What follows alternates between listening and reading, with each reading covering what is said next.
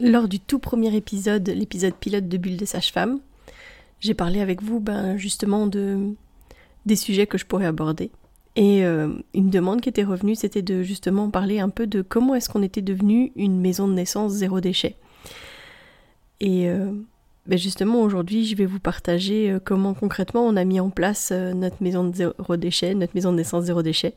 Comment on l'a pensé comme un, écosystème qui pollue le moins possible et et, juste prendre conscience en fait que c'est vraiment par des petits gestes, petit à petit au quotidien qu'on arrive à ça. Voilà.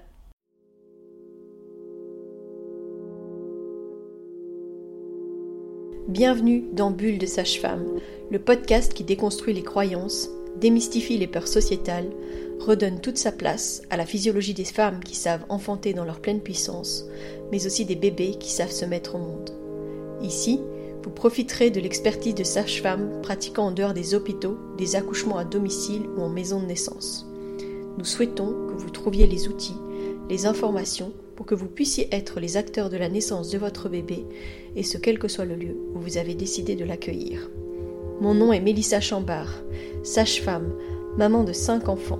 À chaque épisode, je vous partagerai mes astuces, mes bons plans, mon expertise, des anecdotes, mais aussi des témoignages de parents, de sages-femmes et des rencontres inspirantes autour de la périnatalité, dans la bienveillance, la force, la puissance.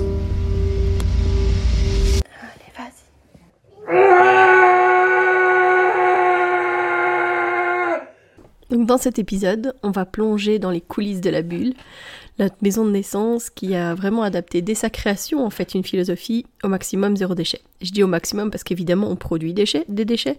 On peut pas dire que on fait partie de ces gens qui produisent un petit pot de confiture une fois par an. Euh, mais on a vraiment travaillé et fait en sorte de penser les choses pour que ce soit quand même le moins impactant possible. Comme je le disais justement dans l'épisode pilote, euh, lors d'un accouchement à l'hôpital, on remplit facilement une grosse poubelle avec euh, justement euh, tous les éléments qu'on utilise lors des naissances, alors que chez nous, en général, ça se limite à une poubelle de la taille d'une poubelle de salle de bain, et elle n'est pas forcément remplie. On a vraiment pensé aux choses au fur et à mesure. L'avantage qu'on avait, c'est que que ce soit Mélanie ou moi, on avait déjà une vision à essayer de changer les choses chez nous et donc c'était facile en fait de le transposer dans le fonctionnement de la maison de naissance. Et c'est par des initiatives concrètes, des choses qui ont été mises en place au fur et à mesure et dans les choix qu'on a posés que, on, peut dire maintenant, je pense, euh, qu'on est vraiment une maison de naissance zéro déchet. Donc quand on explique notre démarche, euh, comme je vais le faire aujourd'hui, et euh, comme je l'ai déjà faite, parce que j'ai participé à des tables rondes justement sur le sujet, des conférences aussi, où j'ai donné. j'ai participé aussi à un congrès d'infirmières pédiatriques où on a parlé justement de la vision bébé zéro déchet et notamment l'utilisation des couches lavables. Mais je pense que juste ça, ça demanderait un épisode à part. Et mais je vous le partagerai un jour sans souci. Mais c'est vrai que quand je travaille sur ce genre de sujet, c'est comme si je prenais du recul et qu'à nouveau je me rendais compte de tout ce qu'on met en place en fait. C'est-à-dire qu'au quotidien, on, le fait et, euh, et je me pose pas trop de questions. Et puis c'est quand justement euh, je suis amenée à recréer un petit peu du contenu sur le sujet que je me dis ah mais il y a ça aussi, oh mais il y a ça aussi, et on fait ça aussi. Ça c'est quand même euh, assez intéressant euh, justement de voir l'éventail de choses qu'on a pu mettre en place.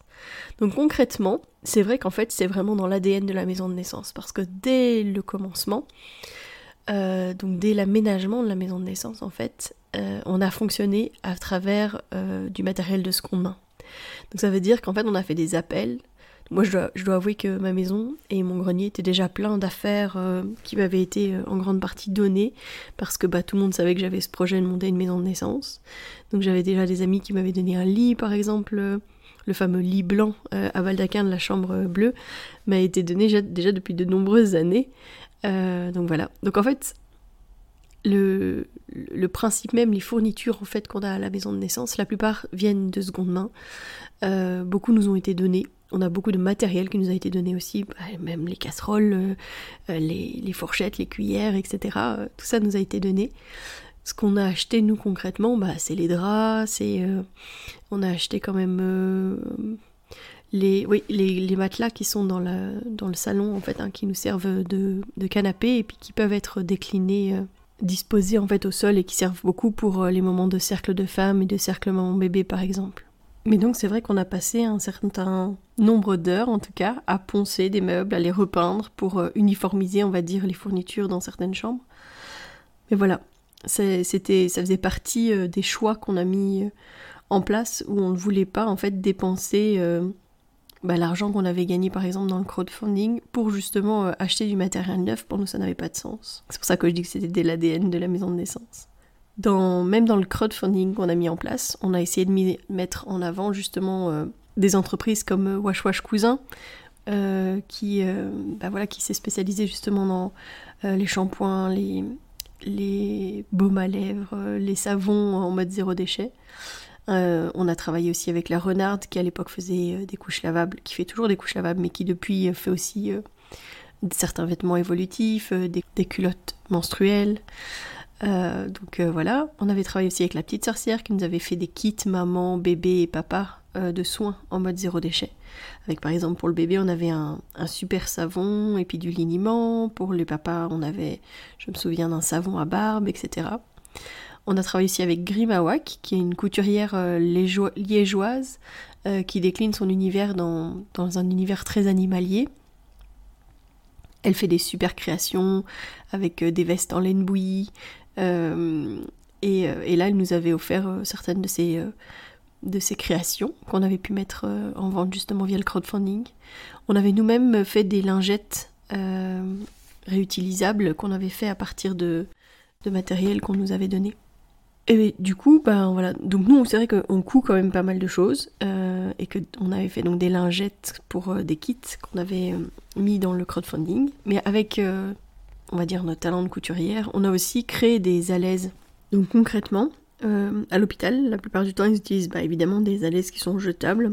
Donc c'est une partie avec une sorte de coton et puis de l'autre côté un plastique qui rend la laise imperméable et qui fait qu'on peut récolter les fluides et puis les mettre à la poubelle. Et donc nous, on a, on a décidé dès le départ justement de créer des alaises lavables. Et pour ça, bah, en fait, on a à nouveau fait appel aux dons. On a demandé aux gens de nous donner leurs vieux essuies, parce que plus ils sont vieux et en général, plus ils absorbent bien. Euh, et donc, bah voilà, on s'est retrouvé avec des tas d'essuies de, euh, dépareillés, etc. Mais de toute façon, c'était pas du tout le but que ça soit tout de la même couleur. Et on a tout simplement euh, coupé en fait à dimension ces essuies. Et puis on a mis euh, en dessous un morceau d'alaise, de, drap à l'aise, hein, ce qu'on met dans les lits pour protéger les matelas. Et puis bah avec ça, du coup on a des alaises qui sont performantes, qui absorbent très bien et bah, qui nous permettent effectivement d'avoir une version lavable. Alors euh, au fur et à mesure, on s'est juste rendu compte que nos premières versions étaient un peu petites et que donc les nouvelles versions qu'on a faites sont un peu plus grandes. On a taré euh, ces, ces alaises, donc euh, en fait on les a pesées, on a noté leur poids dessus, ce qui nous permet en fait de pouvoir évaluer les pertes si jamais justement on est dans des pertes qui sont plus abondantes et qu'on veut pouvoir savoir exactement et qu'on veut pouvoir quantifier exactement les pertes. Donc voilà, c'était juste dans cette idée-là qu'on l'a fait.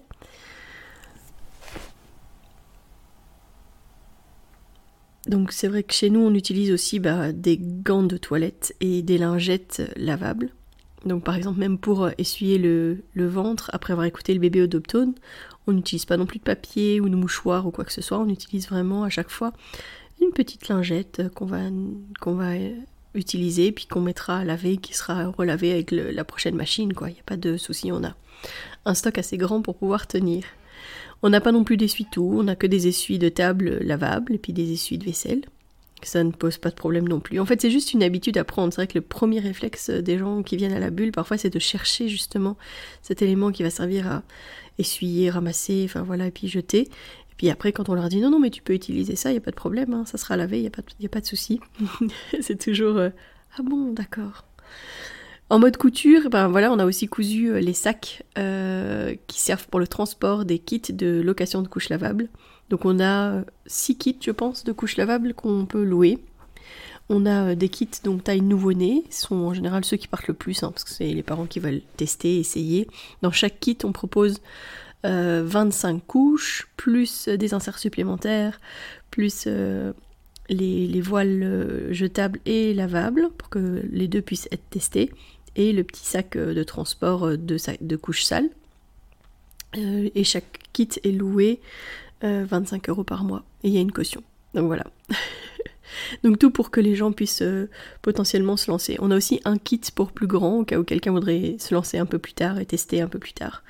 Mais voilà, l'avantage du kit nouveau-né, c'est que même si par exemple les gens euh, ont euh, leur propre couche lavable, ils n'ont pas forcément investi dans les tailles nouveau-né, et donc ils peuvent très bien louer juste le kit nouveau-né pendant quelques semaines, et puis ensuite reprendre avec leur propre couche lavable on travaille avec euh, Chatouille. Chatouille, c'est une couturière nivelloise euh, qui, dès les débuts de la bulle, a commencé à nous soutenir. Elle a commencé par offrir à tous les bébés de la bulle un bonnet. tous les bébés qui naissaient à la bulle recevaient un petit bonnet et alors elle offre aussi un, bon de réduction sur ses, ses, produits et ses créations parce qu'elle produit justement euh, des, des sarouels euh, évolutifs, voilà, des vêtements qui sont évolutifs. Elle a notamment une super euh, salopette évolutive qu'on peut vraiment utiliser pendant plusieurs mois. Euh, depuis, on lui achète maintenant ses bonnets, hein, parce que du coup, c'est nous qui la soutenons et on pensait que c'était un juste retour. On lui achète environ 70 bonnets par an pour pouvoir offrir à chaque bébé qu'on suit, quel que soit le lieu de sa naissance, un bonnet, pour se rappeler aussi qu'il a fait ce parcours avec nous. Elle l'a créé voilà, elle-même avec une, une image en tout cas qui est bien symbolique avec les deux petites, euh, oreilles là. Donc euh, les gens ils savent très bien que c'est les petits bonnets de la bulle. Il y a déjà eu des petits bonnets de la bulle qui ont été représentés sur des, sur des faire-part. Donc on a trouvé ça super chouette. On a un coin seconde main évidemment, un coin qui est euh, alimenté par les dons que nous font les gens. et puis aussi bah, parfois des, achats qu'on fait à petit prix, par exemple. moi, je sais que par exemple, si jamais j'achète des choses sur Vinted, ça m'arrive aussi de commander des petites choses en plus pour pouvoir mettre euh, au coin seconde main. Ça nous permet, voilà, de, faire bénéficier des personnes euh, qui en ont besoin, puisque en tout cas quand c'est à la bulle, c'est un prix libre et en conscience. Donc ça veut dire que bah, si jamais elle a besoin de quelque chose et qu'elle n'a vraiment pas les moyens de donner quoi que ce soit, bah, elle réfléchit, euh, soit que ça reviendra à la bulle, soit qu'elle redonne juste quelques petits euros pour ce dont elle a besoin. Comme c'était quand même assez compliqué pour les gens d'avoir accès à ce coin seconde main, même si, je le rappelle, en fait, on est ouvert tous les samedis matins de 9h à 11h, donc si jamais vous voulez venir, que ce soit déposer des dons ou que vous vouliez euh, venir jeter un coup d'œil sur les choses qui sont euh, sur place, vous êtes évidemment les bienvenus pendant ce temps-là. Et sinon, on l'a aussi, on va dire, euh, décliné, en tout cas sur, euh, par version digitale, puisqu'on a aussi, on a mis les affaires de la bulle sur euh, le Vinted. Le Vinted qui est à mon nom malheureusement, à Mélif lui, donc si jamais, parce que bah on ne savait pas avoir deux comptes Vinted, donc on a tout simplement switché sur le mien. Donc voilà, et je dois encore mettre beaucoup de choses dessus, c'est encore un autre travail en plus. Euh, il faut savoir qu'après on essaye de travailler au maximum avec le local. Donc par exemple le pain, euh, les petits déjeuners que vous recevez euh, quand vous accouchez à la bulle, ça vient de la boulangerie Renoir qui est tout près de la maison de naissance, qui est vraiment une très très bonne boulangerie. Je pense que tout le monde est toujours très content. Le café vient de chez Luz, qui est un torréfacteur feluisien également. Euh, donc ça aussi, bon café, on peut y aller avec notre contenant en verre, donc euh, à nouveau pas de déchets, on peut remplir comme on veut, voilà. On travaille aussi bah, quand on doit faire euh, des, voilà, des, soupes ou des légumes, ou, enfin voilà, on travaille avec les paniers verts, qui est un, un maraîcher qui est tout près du côté de Bornival. Et pour les repas post-accouchement, on travaille avec le restaurant Oscar qui est à Mons, mais en fait les, gérants sont feluisiens et habitent tout près de la maison de naissance, et eux nous fournissent les repas dans des contenants en verre. C'est pour ça que je vous dis que la, démarche, elle va assez loin. on offre aussi, voilà, on a un pack de bienvenue qu'on offre euh, aux bébés qui naissent avec nous. Euh, et par exemple, à l'intérieur, on a des petits pots d'argile blanche, euh, parce que c'est, on va dire, un, produit tout à fait de soins nécessaires et basiques qu'on peut offrir, qui est aussi bon pour la maman que pour le bébé. Et ça, bah, on l'offre dans des petits pots en verre évidemment. On fait aussi, euh, on offre aussi des petits pots en verre avec euh, de la confiture à l'intérieur.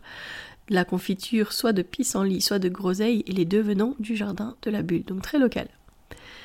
Les échantillons qu'on y met dedans sont toujours des échantillons qui sont réfléchis. Ça veut dire que c'est vraiment des produits qu'on pense tellement qualitatifs qu'il est important en fait que les mamans sachent qu'elles peuvent y avoir accès, qu'elles puissent tester le produit avant de décider de l'acheter par exemple. Mais on ne met pas euh, à outrance des choses à l'intérieur de ce kit. Donc chaque chose mise à bout, bah en fait ça peut sembler énorme, mais une étape à la fois. Bah c'est comme chez nous, tout est faisable en changeant une chose à la fois. C'est vrai que ça demande pas mal de machines après les accouchements, parce que bah, entre les alaises, les essuies, les, draps, etc., ça peut demander quand même pas mal de, de machines. Surtout que bah, quand il y a du sang, évidemment, il faut pouvoir faire un traitement pour, euh, bah, pour euh, enlever au maximum le sang. Donc euh, c'est vrai que on, fait plusieurs lavages de la même chose puisqu'on fait un rinçage à froid puis on lave plus à chaud. Mais voilà, c'est juste une routine à voir, c'est pas c'est pas si terrible que ça, c'est juste que quand on les enchaîne les naissances, là c'est plus difficile. Concrètement, qu'est-ce qu'il y a en fait dans nos poubelles? Bah, il y a les gants et les, les, les doigtiers qu'on peut utiliser quand on examine les femmes. Comme on n'en utilise pas beaucoup, ben, c'est rare qu'il y en ait énormément. Euh, évidemment, on ne les réutilise pas, donc ça va dans la poubelle. On utilise aussi, bah, si jamais on a eu besoin euh, d'une seringue, ou euh, voilà, il y aura les emballages. Peut-être l'une ou l'autre compresse quand on vérifie le périnée. Et encore. Par contre, on a une chose qui n'est pas du tout zéro déchet dans notre maison de naissance, ce sont les liners. Les liners, c'est cette bâche qu'on met à l'intérieur des piscines et qui fait que ça devient une piscine un peu à, à usage unique, j'ai envie de dire. C'est-à-dire qu'il y a une piscine d'accouchement comme une piscine d'enfant avec trois boudins là. Ça, ça c'est quand même rempli de petits coins, recoins, interstices. Si on voulait être sûr que les piscines soient nettoyées, désinfectées entre deux accouchements pour qu'il n'y ait pas de germes qui passent d'une femme à l'autre, ce serait un défi de tout instant. donc ce qui est recommandé, c'est d'utiliser les liners, euh, cette sorte de bâche euh, assez... Euh, assez costaud en fait, mais on peut partir du principe aussi qu'un déchet n'est un déchet que si on le considère comme un déchet. Et comme c'est une bâche de très grande qualité, ce qu'on propose aux parents, c'est tout simplement de repartir avec, sachant que ça fait partie du matériel qui, bah voilà, qu'on leur facture en fait, donc autant qu'ils repartent avec, puisque bah, ils pourront peut-être mettre euh, la table du jardin ou les vélos, ou pourquoi pas le bac à sable en dessous, ou l'utiliser parce qu'ils auront des travaux à faire. Donc euh, ça ne devient un déchet parce que, que parce qu'on le voit comme un déchet, mais on peut très bien en faire autre chose. Nous, ce qui est difficile, c'est quand il reste à la bulle. Alors là, si on les, si on les cumule, ça nous fait quand même beaucoup, beaucoup de déchets. On essaye aussi de les, allez, on va dire, de les, de les recycler. C'est pas toujours évident. voilà, donc c'est vrai que ça peut sembler beaucoup. Quand on en discute, euh, des fois les gens me disent mais euh, pourquoi vous faites ça? Vous pourriez faire beaucoup plus simple. Mais je crois que c'est un peu le leitmotiv euh, de toute personne qui a un peu cette vision des choses. C'est-à-dire que chez nous aussi, on a. Voilà. moi, je sais que le changement vers euh, une transition plus euh, en mode zéro déchet, ça a été justement l'arrivée de mon fils. Où euh, je me suis dit, j'ai pas du tout envie de remplir mes poubelles de linge de bébé. Je sais pas pour vous, mais en tout cas ici à Feluy, les, les poubelles, c'est une poubelle par une poubelle, par une poubelle. Le sac poubelle nous revient à un peu plus que 1 euro, euh, plus les taxes, etc. Il y a beaucoup d'endroits maintenant où en fait euh, les poubelles sont même pesées. Donc c'est clair que, enfin en tout cas moi j'avais pas du tout envie euh, d'avoir ce problème-là. Les poubelles en plus passent que tous les 15 jours ici, donc si on laisse une poubelle remplie de langes sales, ça peut avoir une odeur qui est assez atroce. Donc c'est pour ça qu'on a été vers vers les couches lavables à la base, et c'est ce qui m'a amené en tout cas à une grosse transition. C'est-à-dire que je me suis dit, bah, si j'utilise ça pour mon fils, pourquoi est-ce que moi je vais continuer à utiliser mes serviettes hygiéniques jetables ou les tampons? Donc ça m'a amené à, me positionner, à me dire, ah, bah, il existe des alternatives, allons vers les alternatives. Euh, c'est comme ça qu'on a arrêté d'utiliser aussi euh, de l'essuie-tout, etc. On a été euh, petit à petit en fait dans notre transition. Et maintenant bah voilà on a une toilette sèche chez nous. On a euh, on n'utilise plus de papier toilette non plus. On a des, lingettes et des gants euh, pour cet usage etc etc donc euh, voilà. Et même avec cinq enfants ben on y arrive. Il y a des semaines peut-être qui sont un petit peu plus dures où on se dit oh là là ça, devient compliqué. Mais c'est comme tout en fait. Les, couches lavables que notre petite Claude porte sont les mêmes que son frère a porté il y a 13 ans, donc la boucle est bouclée. voilà. Bien du coup, si jamais vous avez des questions un peu plus concrètes sur, euh, bah voilà, sont, comment est-ce qu'on mène les choses, etc., ou que vous avez des questionnements sur euh, comment est-ce que je peux faire pour avoir un accouchement le plus zéro déchet possible si jamais j'accouche chez moi, bah, vous pouvez euh, m'envoyer un message sans problème. Ça sera avec grand plaisir que j'y répondrai. Je vous invite aussi surtout à aller suivre le compte Vinted de la bulle, donc qui est à Mélie M-E-L-Y-F-E-L-U-Y. Parce que bah, du coup, si vous voulez soutenir la maison de naissance, même à distance, bah, ça peut être un moyen euh, tout à fait euh, normal de nous soutenir. On essaye de faire des petits prix aussi sur le Vinted, donc vraiment, n'hésitez pas. J'espère quand même que cet petit épisode un petit peu, euh, un petit peu hors série comme ça, euh, zéro déchet, vous a plu. Et je vous donne rendez-vous la semaine prochaine. D'ici là, portez-vous bien. Si vous souhaitez échanger à propos des différents sujets abordés dans ce podcast, vous pouvez interagir sur les posts dédiés à chaque épisode sur nos réseaux sociaux Facebook et Instagram. Vous pouvez également me joindre par email à melissa avec un y, avec un d, gmail.com. Je serai également ravie de collaborer avec vous, que ce soit pour un témoignage, une rencontre ou pour savoir quel sujet vous intéresserait à l'avenir.